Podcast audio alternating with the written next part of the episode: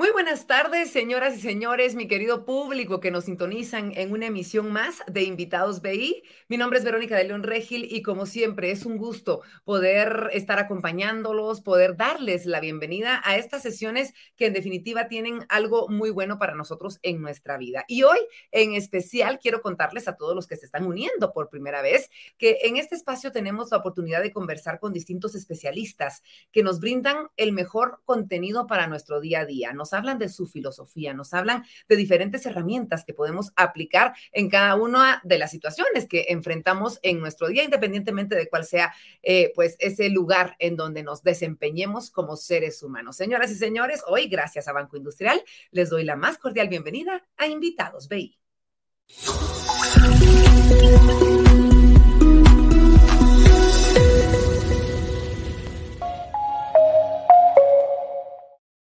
Y sin duda alguna, estamos eh, ya casi finalizando un mes importante para uno de los personajes básicos en la familia y es el papá. En el mes de junio celebramos su vida, celebramos y le damos gracias por esos momentos que hemos tenido junto a ellos y gracias a Banco Industrial también tenemos la oportunidad de poder brindar un mensaje específico. Papá es importante para nosotros y papá muchas veces es el que, bueno, lleva las riendas de la casa, lleva las riendas de nuestra vida cuando somos pequeños y nos dice, démosle papá, pongan atención a este video.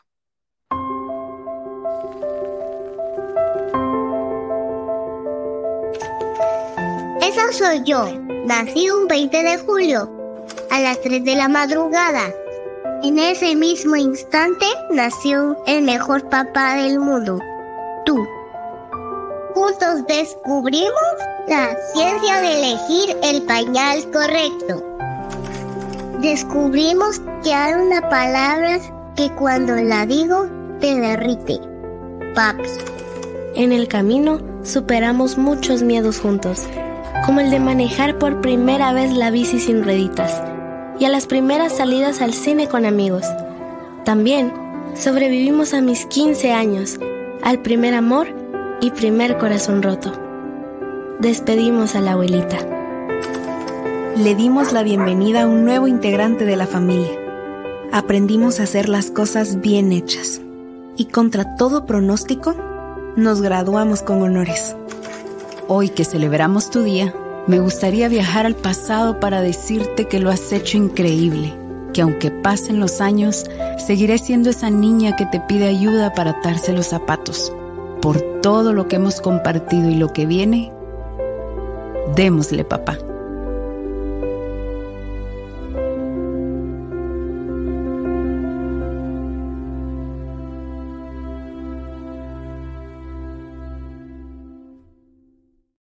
Mensajes que llegan, llevan tanto amor y que llegan al corazón, que llegan al alma, porque sí, estas son algunas de las vivencias, algunos de los recuerdos que tenemos junto a nuestro papá en Corporación BI, lo sabemos y justamente por ello queríamos hacerles llegar este mensaje. Además, de una charla maravillosa que todos ustedes tienen que escuchar, que todos ustedes tienen que compartir en este momento, porque vamos a hablar de un tema importantísimo que además nos permite poder em, adaptarlo a diferentes facetas de nuestra vida, no solamente si estamos a la cabeza de una empresa, si somos líderes de diferentes organizaciones, sino también líderes de nuestra vida, líderes de nuestra familia, de nuestros hijos, ¿por qué no decirlo? Porque sin duda alguna, el liderazgo es una de las aptitudes, de las habilidades más importantes y necesarias para poder dirigir equipos, para poder alcanzar objetivos, ¿por qué no decirlo? Sin embargo, también es indispensable que como papás nos informemos y nos capacitemos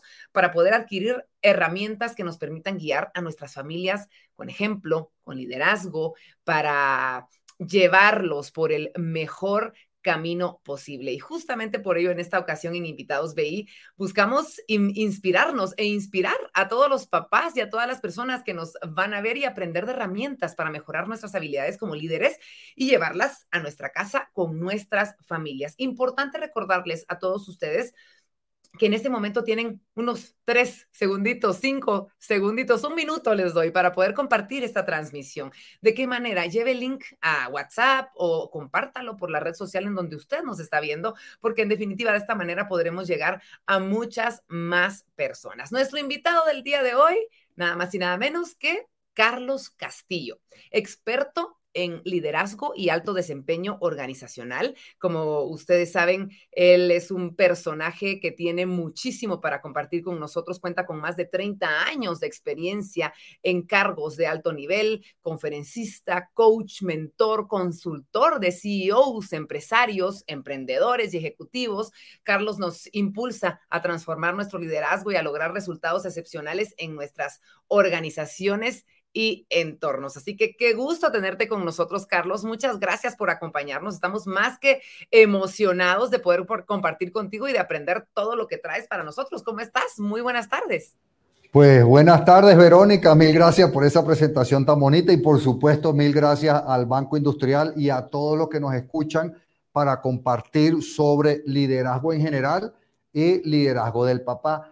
Por supuesto, de más está decir que la mamá tiene un rol fundamental en el liderazgo de la familia. No la estamos, no la estamos menospreciando, pero como dijiste, en este mes donde fue el Día del Padre, hoy nos vamos a enfocar en el liderazgo del padre. Me parece excelente, Carlos. Y sé que vienen muchísimas otras herramientas. Eso no quiere decir que usted, señora, nos está viendo, se va a ir porque es para papá, no. Esto lo podemos aplicar todos en diferentes facetas de nuestra vida, como bien lo dijimos. Y también les recordamos, antes de ya empezar con esta charla, que antes de finalizar, 15 minutos antes, tendremos la oportunidad de llevarle a Carlos esas preguntas que ustedes tengan. Así que en el momento que se les ocurre, en los comentarios, usted puede dejar la pregunta que tenga para Carlos, la sugerencia, algún temita que usted quiera que él desarrolle y con mucho gusto nosotros 15 minutos antes de finalizar esta charla, vamos a hacerle llegar a Carlos esta pregunta para que pueda responderles. Así que, Carlos, estamos con mucha sed de poder aprender todo esto y te dejamos con la presentación, por favor. Bueno, pues eh, entremos de una vez. Eh, lo, lo primero que les quiero contar es cuando uno, sobre todo en las organizaciones, y dijimos, vamos a hablar de liderazgo 360, vamos a hablar de la organización y también vamos a hablar del el liderazgo personal y después vamos a hacer un énfasis en la familia y el papá en la familia. Entonces, casi todo lo que vamos a hablar es general. Entonces, mira esto. Cada vez que tú, o si tú eres ya jefe de otros, participe en cualquier actividad de aprendizaje, debe responderse estas tres preguntas. Y lo que vamos a hacer hoy es una actividad de aprendizaje. Esa es la idea de estos invitados B. Entonces, respóndete, ¿qué aprendiste? ¿Qué aprendiste? Dos, aprender y no poner en práctica lo aprendido es perder el tiempo y eso es malo. Entonces la dos es, ok, ¿qué vas a hacer diferente de ahora en adelante con lo que aprendiste? ¿Qué acciones concretas vas a tomar? Y tres, ¿cómo vas a medir el impacto en tu, pues en tu gestión, en tu desempeño, en tu vida, en tu liderazgo de haber puesto en práctica esas acciones? Así que recuerden eso, ¿ok? Ahora, vamos a hablar de liderazgo. Entonces, ¿qué es lo primero que tenemos que hablar? Bueno, ¿y qué es eso de un líder? Cómo se define un líder. Y el concepto del cual vamos a hablar hoy es el de el liderazgo humanista, el líder humanista. Pero el verdadero líder siempre ha sido humanista. Entonces, ¿qué es un líder humanista? Bueno, es una persona que con su ejemplo, con los comportamientos que demuestra, con las acciones que toma, eh, con los procesos que implementa, particularmente si está en una organización, influye en otras personas para que éstas a su vez tomen acciones que contribuyen a la creación de un mundo mejor. Entonces es importantísimo. Un líder contribuye a la creación de un mundo mejor y lo hace exigiendo y entregando buenos resultados de su gente, así sea en su familia, ¿ok?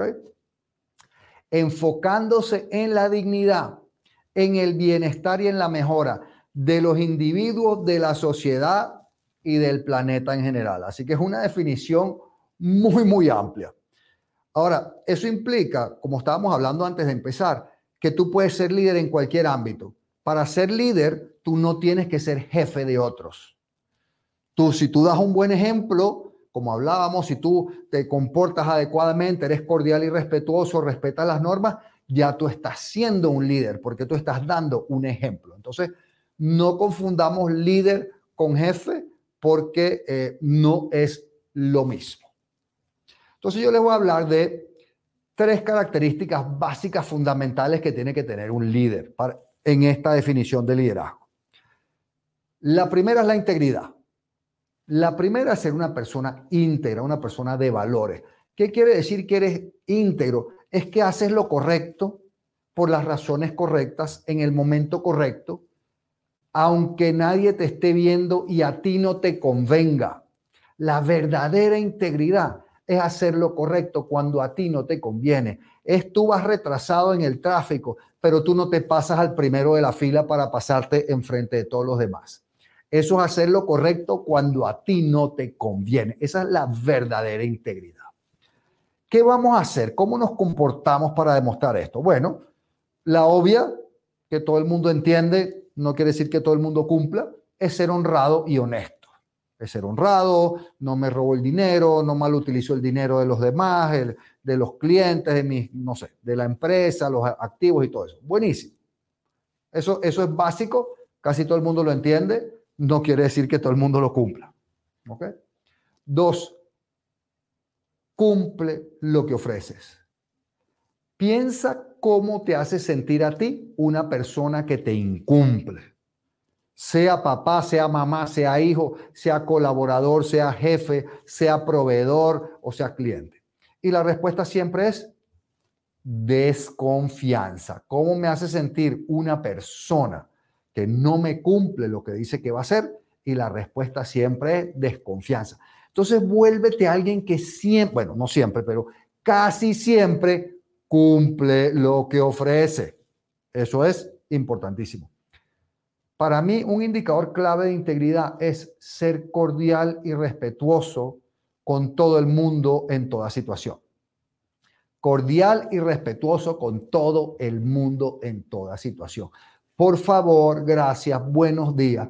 Inclusive si tienes que decir algo duro, si tienes que llamarle la atención a alguien, si tienes que regañar a alguien, incluyendo a tus hijos, hay que hacerlo con cordialidad y respeto. Y la última que te voy a dar, pues simple, no quiere decir que todo el mundo la cumpla, es ser congruente entre lo que dices y lo que haces. Entonces, cuando tú piensas de nuevo, ¿qué te hace sentir a ti una persona que dice una cosa y hace otra? Y realmente la palabra siempre es desconfianza, inseguridad, incertidumbre. Entonces, ¿cómo vamos a demostrar nuestra integridad? Vamos a ser honrados y honestos, vamos a cumplir lo que ofrecemos, vamos a ser cordiales y respetuosos con todos y vamos a ser congruentes entre lo que decimos y lo que hacemos. Entonces, como ves y como dije Verónica y todos nuestros amigos que nos siguen aquí con el Banco Industrial, estamos hablando de liderazgo en general. Aquí no hay distinción, papá, mamá, género, ni nada. Esto es general y después vamos a hablar del papá. La segunda, a nivel de comportamiento y habilidad fundamental que tenemos que trabajar, es nuestra inteligencia emocional. Ahora, ¿qué es eso? ¿Qué es eso la inteligencia emocional? Porque no las han explicado bastante mal. Bueno, la inteligencia emocional es una capacidad o una habilidad, lo cual quiere decir que yo puedo trabajarla y mejorarla y cambiarla, de que de, de reconocer y entender mis emociones, de, de reconocer, de ver, de percibir las emociones de los demás, porque yo no las puedo entender si no le hablo, pero las puedo percibir. Yo puedo ver que tú estás enojado, que estás contento, que estás triste, que te da miedo. ¿ok? Y entonces yo utilizo esa información de mis emociones y de lo que percibo de las tuyas para gestionar mis comportamientos, cómo me comporto yo y mis relaciones, porque yo no puedo gestionar cómo te comportas tú, solo puedo gestionar cómo me comporto yo demostrando mis emociones bajo control. Hay gente que nos malenseña la inteligencia emocional como si tener inteligencia emocional fuera ser un, un témpano de hielo, alguien que no, que no demuestra ninguna emoción, nunca está triste, nunca le da miedo, nunca está enojado, nunca está alegre. Eso no es inteligencia emocional. La inteligencia emocional implica demostrar mis emociones bajo control. El problema se da cuando tú pierdes el control de la emoción. Y entonces, al hacer eso, yo puedo lograr los resultados deseados. Yo puedo tener una conversación adecuada a pesar de estar enojado. Yo puedo tomar una decisión a pesar de que me dé miedo. Y no es que lo escondo, es que lo demuestro bajo control. Entonces eso es esa habilidad tan importante de un ser humano eh, que es la inteligencia emocional.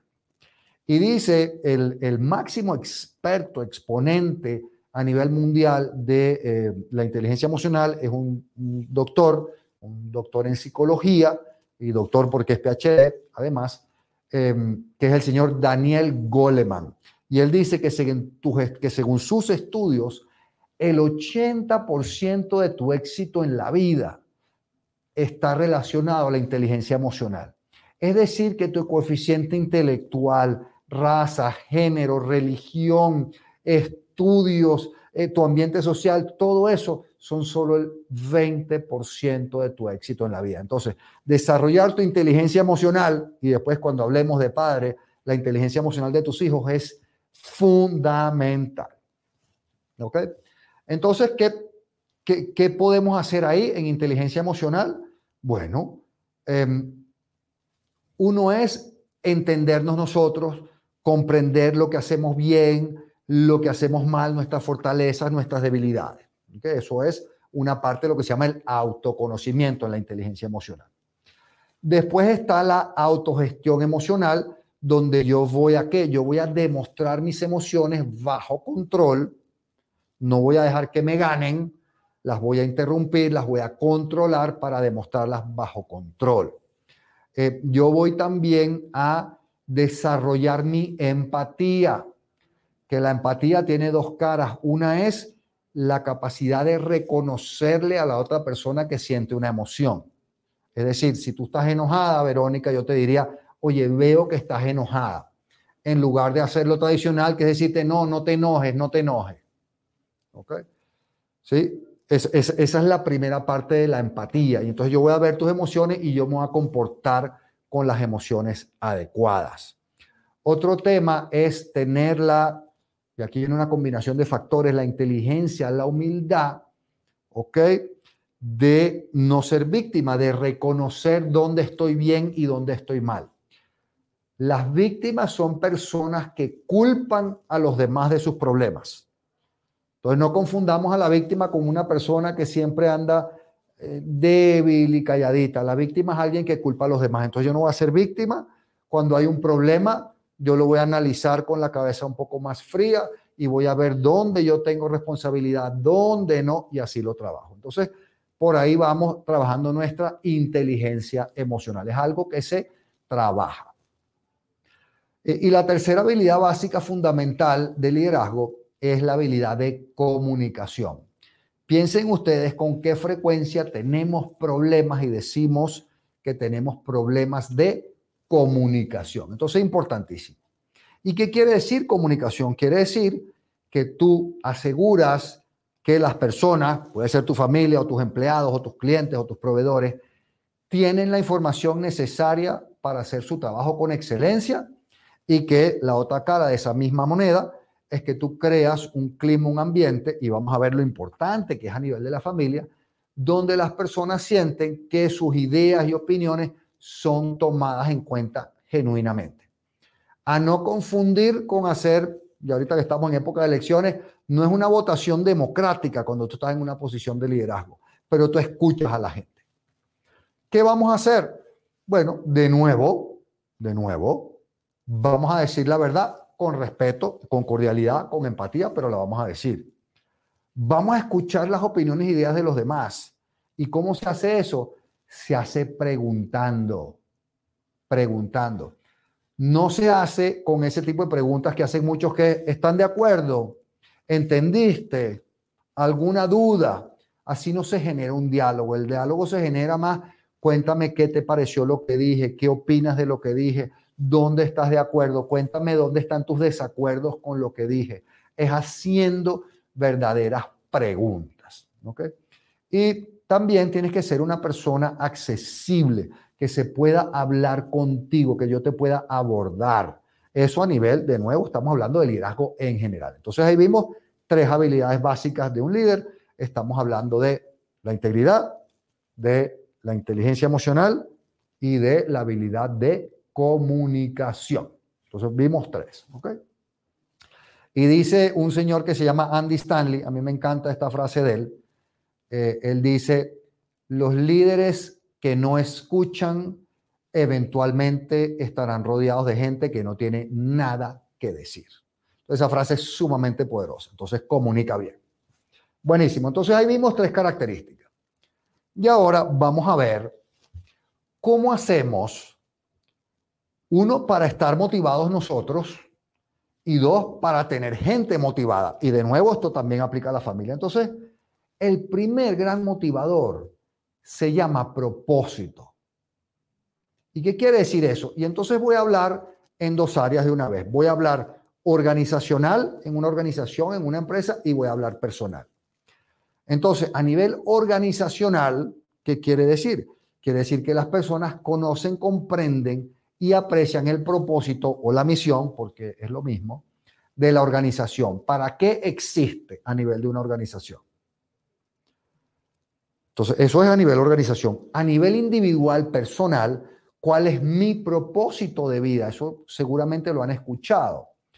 Y el propósito de vida eh, es la confluencia de cuatro factores. Eh, hay una metodología que llaman del japonés el Ikigai. El Ikigai es la metodología. Pero son cuatro factores. Es la confluencia de qué? Algo que yo hago bien o que puedo llegar a hacer bien. Algo que me gusta hacer, que, me, que disfruto, que me gusta hacer.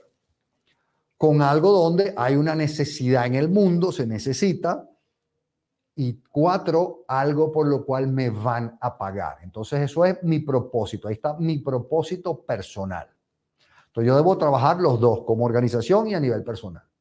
Les voy a contar en mi caso particular, mi propósito de mi empresa y mi propósito personal, pues para mi suerte son lo mismo. y dice así, desarrollar tu liderazgo para que entregues resultados excepcionales en tu organización. Ese es mi propósito. Eso a mí me fascina, me encanta hacerlo. Hay una necesidad enorme en el mundo. Creo yo, considero, pero tengo mucho feedback de que lo hago muy bien y así es como me gano la vida. Entonces ese es mi propósito personal, que en este caso particular coincide con mi empresa, con mi emprendimiento. Entonces, miren los datos, eh, y esto es bien importante. A nivel organizacional, de acuerdo a Harvard, el 95% de los empleados dice que no conoce o no comprende el propósito de su organización. Y el 70% de las organizaciones donde este propósito es conocido entrega mejores resultados que sus competidores. Entonces es importantísimo trabajarlo a nivel de la organización. Entonces, ¿qué vas a hacer a nivel de la organización si ya tú estás en un puesto de liderazgo? Bueno, asegúrate que tienes un plan estratégico claro y simple y que todos tus colaboradores lo conocen y lo comprenden.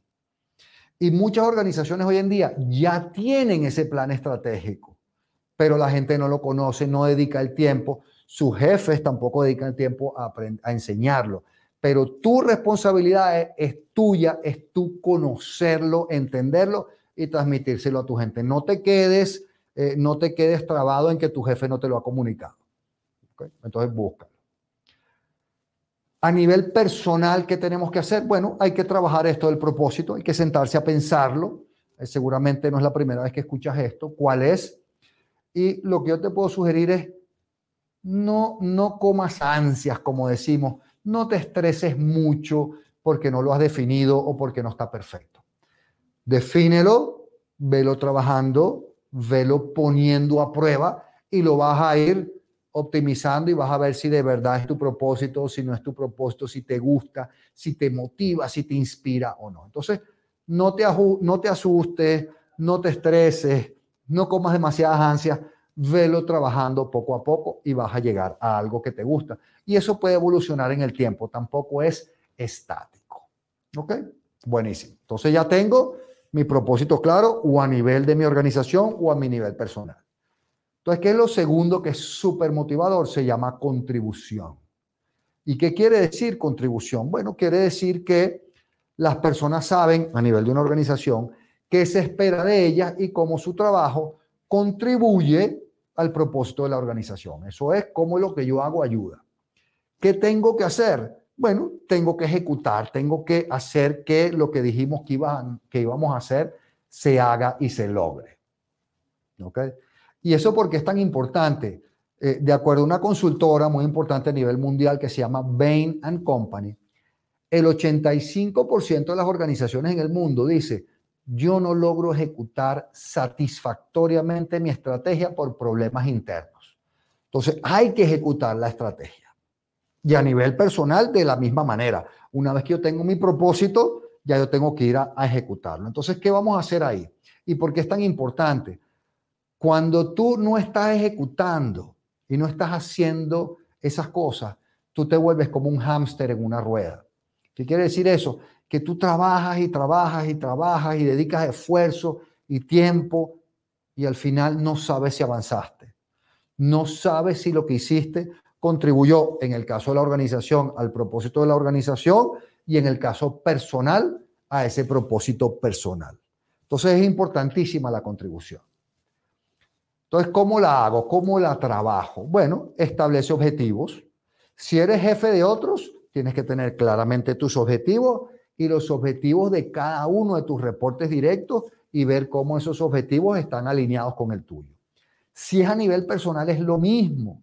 Si quieres poner un emprendimiento, no es quiero poner un emprendimiento, es quiero poner un emprendimiento para tal fecha, quiero lograr tal resultado. Es ponerse, establecerse objetivos, eh, de nuevo, bien establecidos. ¿okay? muy fáciles de observar, numéricos, medibles. Eh, hay eh, una metodología que algunos habrán escuchado que dice los objetivos deben ser SMART. S, simple. M, medible. A es alcanzable, pero a la misma vez es retadora. R es que sean de tu área de responsabilidad y que sean relevantes a hacerte avanzar. Y T es que tengan un tiempo establecido. Y los objetivos deben iniciar con un verbo, deben tener un qué y una meta para una fecha. Entonces, no es bajar 15 libras en tres semanas, es bajar de peso para alcanzar 185 libras al 31 de agosto. Así se establece. No es poner un emprendimiento, no, es lograr la primera venta de mi emprendimiento para tal fecha. Entonces, así se establecen objetivos. Ahora que tienes los objetivos, tienes que establecer los planes de acción para lograr esos objetivos. Como les digo, esto es independiente, esto funciona en empresa, en organización o en lo personal. yo me tengo que establecer un plan de acción concreto. Si yo quiero bajar de peso, por usar ese ejemplo, que es una industria además enorme, eh, no es solo decir quiero bajar de peso, es qué voy a hacer para lograrlo. Voy a hacer ejercicio una hora, tres veces por semana voy a ir con el nutricionista y me voy a eh, crear un plan de dieta y lo voy a cumplir. Hay que establecer los planes de acción. Y después, y esto requiere disciplina, hay que ir a cumplir, a ejecutar esos planes de acción que yo me establecí. Como ven, aquí no hay distinción entre una organización y hacerlo a nivel personal. Y luego, un punto eh, que yo lo llamo la esencia la esencia de lo que es ser un líder, la esencia de lo que es ser un líder, es el tema de, miren lo que dice aquí, reconoce el buen desempeño. Cuando las personas hacen bien las cosas y tú eres un verdadero líder, tienes que reconocerlos. Tienes que reconocerlos, felicitarlos, decírselo de una manera clara. Ya después veremos si eso merita premio o no merita premio, pero reconocimiento como mínimo. Y yo les puedo decir algo, nunca, nunca dejen pasar la oportunidad de reconocer a alguien que está, haciendo bien las cosas. Nunca dejen pasar la oportunidad. Y si son tus hijos, igualito. Ahora, la otra cara de esa moneda, que también es muy importante, es pues sancionar adecuadamente al que no lo está haciendo bien. Ya dije en integridad, en comunicación, que vamos a tratar a todos con cordialidad y respeto, en inteligencia emocional, que vamos a controlar nuestras emociones. Entonces, cuando yo hablo de llamar la atención, de sancionar, de castigar, en ningún momento estoy diciendo eso. Estoy llamando señalarlo claramente y que haya una consecuencia negativa al que no haga bien las cosas. Y es importantísimo porque hay una frase que no es mía que dice, nada desmotiva más a un buen colaborador que ver que su jefe tolera a uno malo. Entonces tú tienes que hacer esto y es la esencia de lo que es ser un líder. Y por último, hay que estar trabajando siempre en tu superación. Hay que estar trabajando siempre en tu superación. ¿Y qué es eso de superación? Bueno, es volverte mejor. Entonces, en una organización, ¿verdad? Superación quiere decir que tú sientes que tu jefe no es el departamento de recursos humanos, es tu jefe directo, se ocupa de tu desarrollo y que tienes la oportunidad de crecer, aprender y superarte. A no confundir solo con capacitación, es una parte. A no confundir con em, promoción, es otra parte, sino es aprender y volverte mejor. Y entonces el desarrollo, ¿cómo lo hacemos? Es un proceso ordenado, sistemático, de asegurar que tú o tu colaborador o tu hijo está obteniendo los conocimientos y las habilidades que necesita, que las pone en práctica, que mejora su desempeño y así, pues no solo mejora el desempeño, sino que también se puede preparar para nuevos retos más grandes. Eso es esta, esta habilidad tan importante. Como ven de nuevo, esto no es exclusivo a la empresa, esto es igualito a la empresa y en la casa. Y tristemente, un estudio que se hizo el año pasado de 3 millones de empleados de las empresas del Fortune 250, es decir, las 250 empresas más grandes del mundo, básicamente, encontró que lo que peor hacemos en las empresas es este proceso de desarrollo. Lo hacemos de una manera muy, eh, muy mediocre, aunque unos crean que lo hacen bien. Entonces, ¿qué vamos a hacer? Y de nuevo, insisto, esto funciona igualito en la casa, en lo individual o en lo organizacional. Lo primero es determinar con humildad y con inteligencia cuáles son las habilidades y los conocimientos que te hacen falta.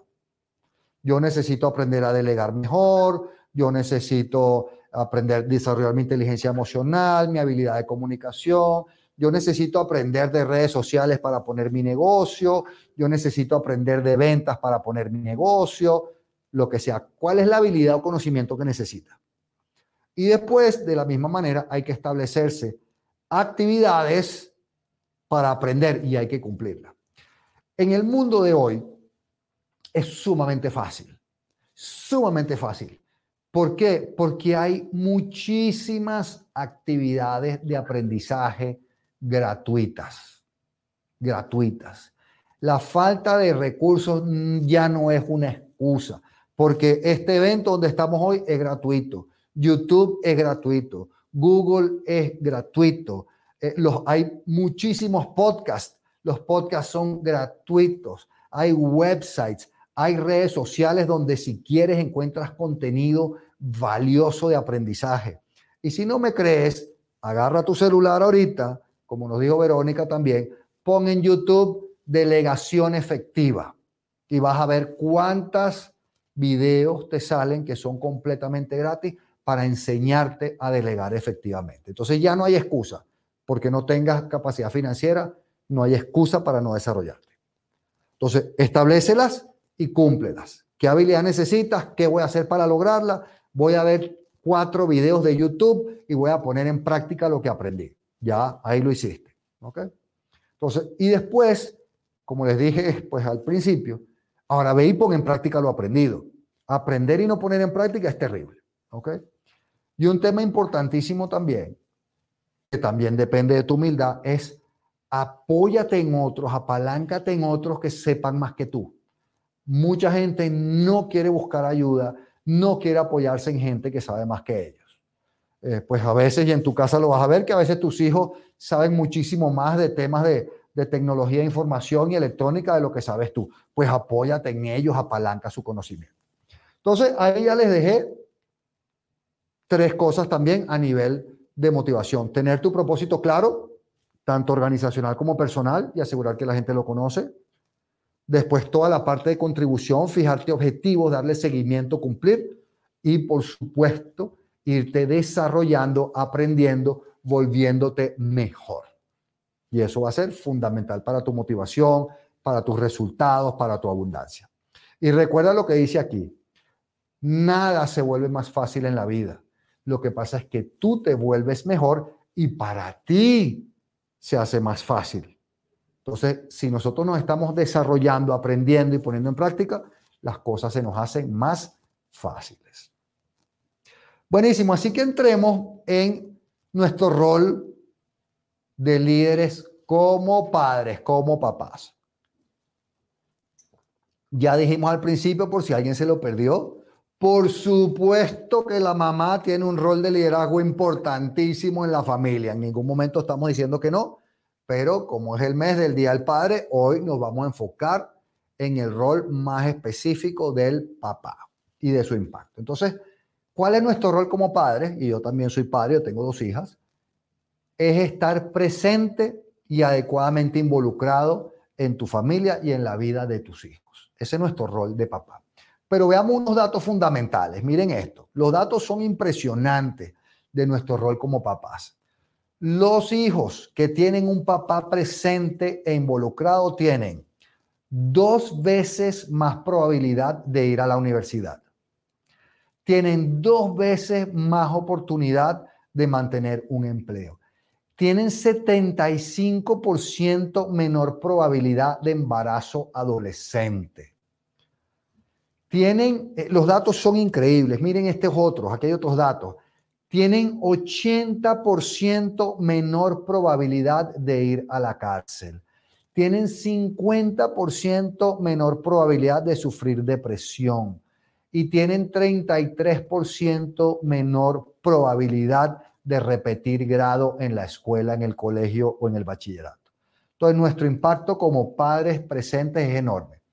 Y la otra cara, tristemente, de esa moneda, y es un problema social muy grande, a nivel mundial ahora, miren los datos. Los hijos con papá ausente, estoy hablando del papá específicamente. Los hijos con papá ausente representan el 71% de los niños que no terminan la escuela. Representan el 85% de las personas que van a la cárcel y tienen 40% mayor riesgo de ser víctimas de abuso sexual. Todos los números son no puedo decir otra cosa que absolutamente contundente de la importancia que tenemos nosotros como padres en la vida de nuestros hijos de estar presentes, de estar activos, de estar involucrados en su vida. Entonces, ¿qué vamos a hacer? ¿Qué hacemos específicamente? ¿Ok? Y me voy a referir a lo mismo que vemos. Entonces, en integridad. ¿Qué hago en integridad? Bueno, seamos un ejemplo seamos un ejemplo para nuestros hijos de lo que significa ser íntegro. Y hay una frase sumamente poderosa eh, que dice así, lo que haces habla tan fuerte que no escucho lo que dice. Entonces tú puedes decir lo que tú quieras. No estén todo el día en el celular, pero si tú estás todo el día en el celular, eso no funciona y eso no le entra en la cabeza a tus hijos. Así de simple. Entonces sé tú un ejemplo de lo que tú quieres en tu familia, de cómo quieres que se comporte. Ahora, una sugerencia que te voy a hacer, establece cuáles son tus valores, escríbelos, ponlos por escrito y velos con tu familia y cuéntaselos y háblalos y que sean nuestros valores de familia. ¿Ok? Enséñale a tus hijos la diferencia entre el bien y el mal. Ese es un tema que en el mundo hoy es bien importante. Demuéstrales amor, Sí, demuéstrales amor con autoridad. Aplica, como dijimos, reconocimientos cuando lo hagan bien, consecuencias, sanciones, castigos cuando lo hagan mal. Pero hazlo también con amor y esto va al tema de controlar tus emociones y todas esas cosas. Ahora, recuerda, y algunos papás jóvenes cometen el error, que tú eres el papá antes que el amigo. Y a la hora de elegir entre los dos, tienes que ser siempre papá primero y puede ser amigo después, pero no amigo primero y papá después. Entonces, recuerda, importantísimo tu rol de papá. En inteligencia emocional, ¿qué podemos hacer nosotros en inteligencia emocional? Bueno, mire, ¿dónde aprenden los hijos la inteligencia emocional? La aprenden de el trato de la relación que ven entre su papá y su mamá. Aunque esté divorciado, aunque esté separado, pero cómo se traten papá y mamá es lo que le enseña a los hijos de inteligencia emocional. Entonces, tomando eso en cuenta, ¿qué vas a hacer? Bueno, mantén siempre una relación cordial, respetuosa de trabajo en equipo con la mamá de tus hijos.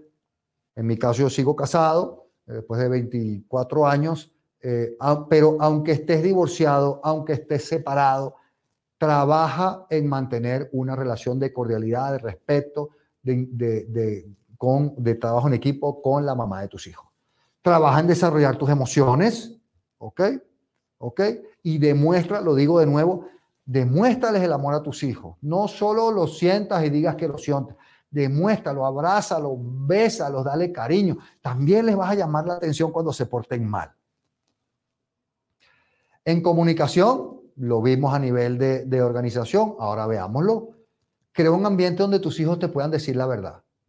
Crea un ambiente donde tus hijos te puedan hablar. Eh, yo una vez con un, con un señor hice un curso y me encantó porque me dijo una frase que dijo así, si tus hijos te mienten, piensa porque a ti no se te puede decir la verdad. Una frase muy fuerte, ¿ok? Escúchalos activamente, ya lo hablamos en la organización, escúchalos, de verdad está presente, habla, pregunta, escucha cosas más profundas con tus hijos, acepta dentro de cierto margen, dentro de ciertos límites, que tú no siempre tienes la razón, que ellos también tienen ideas que son, que son valiosas, que son interesantes, que tienen su impacto, debate opiniones e ideas. Entonces, escúchalos. Hay una recomendación que me hicieron a mí que yo encuentro muy valiosa eh, para generar unión en la familia y es establecer rituales. Tenemos que tener unas dos que tres costumbres frecuentes y yo te cuento alguna de las mías. En mi casa prácticamente todos los jueves hacemos noche de pizza y película. Y para mis hijas se ha vuelto algo casi sagrado. Si mi esposa y yo queremos salir a cenar, las niñas nos dicen, pero ¿cómo así que ustedes van a salir a cenar si hoy es jueves y es nuestro día de pizza? Y eso también contribuye a, la unión familiar. Y otra costumbre que tenemos en particular en mi casa, también alrededor de la comida, es que casi todos los domingos yo hago panqueques o waffles en el desayuno, que me quedan, según mis hijas, quedan divinos. Así que tenemos nuestras, nuestras cosas, ¿no? En superación, en aprendizaje, en crecimiento, ¿qué podemos hacer?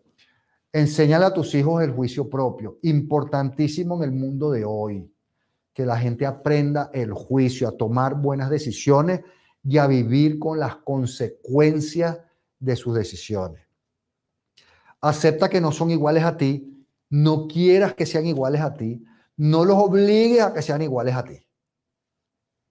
Apóyalos a desarrollar lo que sean sus talentos. ¿ok? Una de mis hijas le encanta, es ecuestre, le encanta montar caballo. A mí no me gustan para nada los caballos, no es, mi, no es lo que a mí me gusta. Y sin embargo, ahí vamos, dejándola que ella y le doy todo el apoyo que puedo y está montando todos los días y le encanta. Entonces, apoya a tus hijos en lo que a ellos les guste a veces no va a ser lo mismo que a ti. Y un gran reto ahí es el balance entre la disciplina y, la motivación y si quieren hacer o no quieren hacer. ¿ok? Y para ir cerrando, ya para cerrar, hay algo que es verdad, con frecuencia, con frecuencia, los padres dedican mayor tiempo que las madres a la parte de, a la parte de juegos, de deportes y de actividades en los exteriores. Y tenemos un rol bien importante que jugar ahí.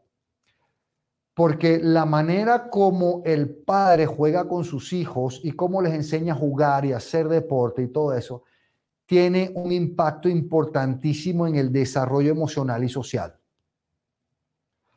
Cuando sus papás te enseñan bien el tema de deporte, juego en equipo, mundo exterior, ahí es donde aprenden a cómo gestionar frustración, a cómo gestionar el liderazgo, a trabajar con otros, a hacerle caso al jefe, al coach, al árbitro, al policía y todas esas cosas. Entonces tenemos un rol bien importante. Entonces, eh, impulsa, no a todos los niños les gusta, pero a la mayoría, los deportes en equipo, aunque sea que tengan algo de experiencia de deportes en equipo. Y en esos deportes en equipo, enséñales a manejar pues, el trabajo en equipo, que tienen que contribuir, que tienen que esforzarse, que tienen que ser parte del equipo, que tienen que ser responsables con su equipo, que tienen que hacer las actividades que les corresponden en el equipo.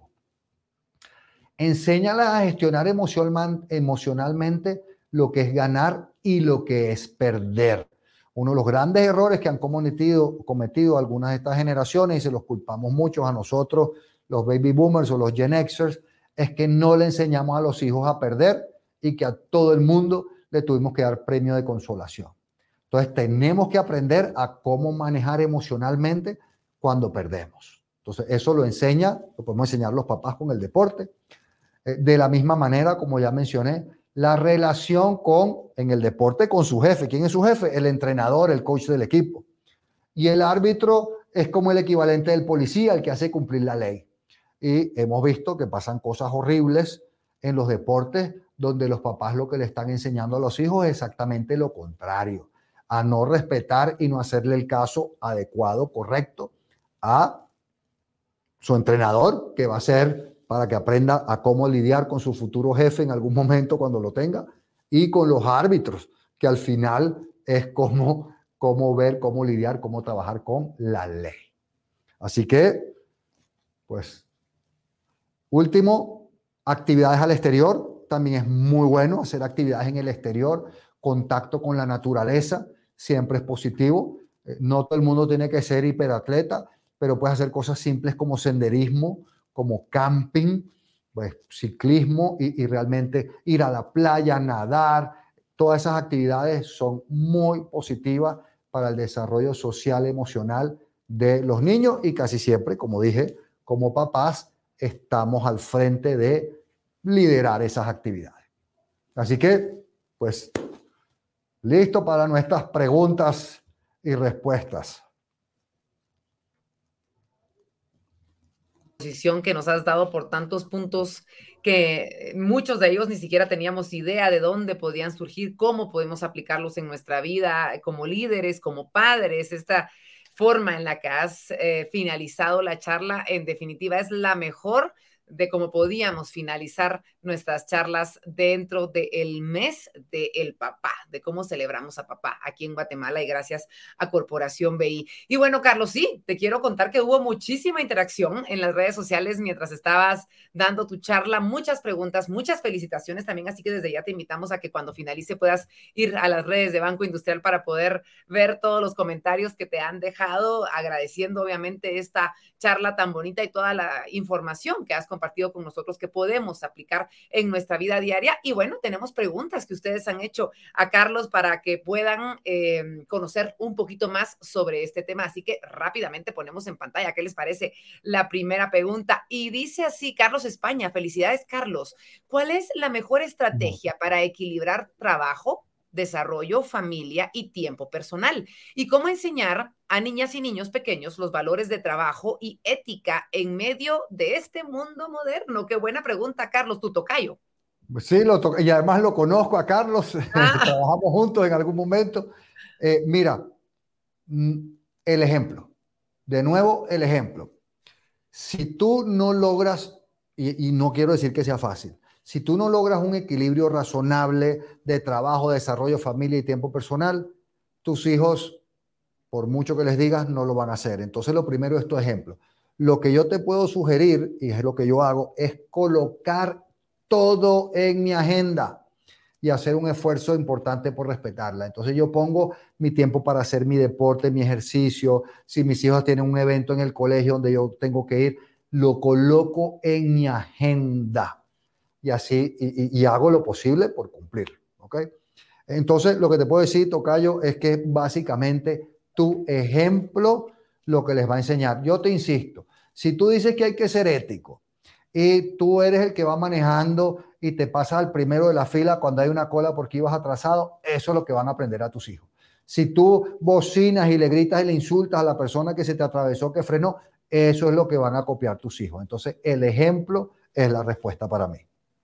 Excelente, muchas gracias. Gracias, Carlos, por esa respuesta. Y antes de la segunda pregunta, quiero contarte, Carlos, que tenemos una felicitación, un comentario que queremos compartir. Clara Quiñones, qué excelente tema sobre liderazgo, nos dice Clara, muchísimas gracias. Elizabeth Arriaza, qué tema tan precioso, felicitaciones. Yo sé, Elizabeth, hemos dado una charla maravillosa. Julio Samayoa, excelente tema, muchísimas gracias. Vicarol Ro, excelente tema, mil gracias. Y yo sé que hay muchísimas otras personas que están pendientes que están viendo la transmisión, muchos que la están compartiendo, recuerden que la transmisión queda siempre grabada para que ustedes ingresen eh, luego al Facebook, por ejemplo, de Banco Industrial y ahí la van a encontrar de igual manera en el resto de redes sociales. Vamos con la segunda pregunta, la ponemos rápidamente en pantalla y nos dice Hazel Chapas, ¿qué te ha costado más? liderar equipos en grandes corporaciones o guiar a tu familia para convertirse en líderes. Qué difícil. Mira, eh, por supuesto, cada cual tiene sus retos, pero hay una gran diferencia, Hazel, y yo siempre la digo. Eh, en la empresa, tú puedes despedir a la persona al final del día. En la familia no.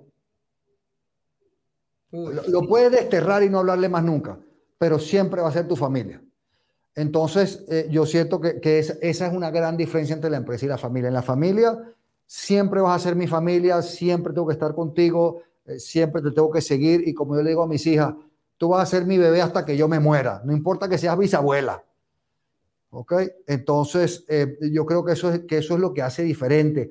No, sé, no sé difícil, em, creo que es más difícil en la familia porque, por eso, porque al final tienes que seguir, tienes que seguir, tienes que aceptarlo a pesar de los errores que cometan, tienes que seguirlo queriendo y tienes que seguir tratando de desarrollarlo en la empresa al final del día le das dos o tres oportunidades y si no funciona, pues lo puedes retirar. Claro, claro. Y ahí la importancia de aplicar todos estos conocimientos que tú nos decías desde pequeños con los, con los hijos. Obviamente se nos va a hacer más fácil conforme vayan pasando los años el poder irlos guiando y poder seguir pues aportando en su vida para que sigan un, un buen camino. Clara Quiñones nos dice, hablabas de las cualidades básicas de un líder entre ellas las habilidades de comunicación e inteligencia emocional, pero también hablabas de integridad. ¿Tienes algún método o ejemplo para enseñar y fomentar la integridad en nuestros hijos? Mira, de nuevo, Clara, tu ejemplo. No hay nada más importante que tu ejemplo para enseñarles la integridad. Y lo otro es, ya te dije, reconoce cuando cumplan y castiga cuando no, sanciona cuando no. Entonces también, si tus hijos, sobre todo chiquitos, demuestran algo que falta integridad, tienen que tener una sanción, tienen que entender que eso no se permite. No estoy diciendo que le vayas a quitar el cincho y le vayas a pegar con el cincho, yo no dije eso, ¿ok?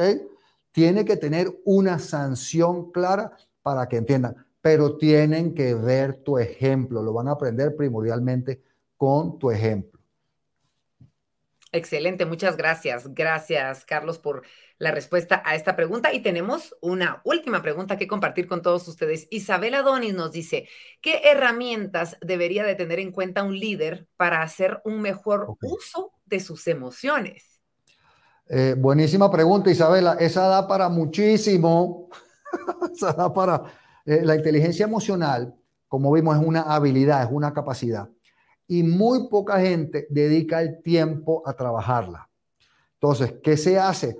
Uno te puedes evaluar. De nuevo, no hay excusa. Pon en tu Google o en tu buscador favorito cómo mejorar test de inteligencia. Pon test de inteligencia emocional y te haces un test y ves cómo está.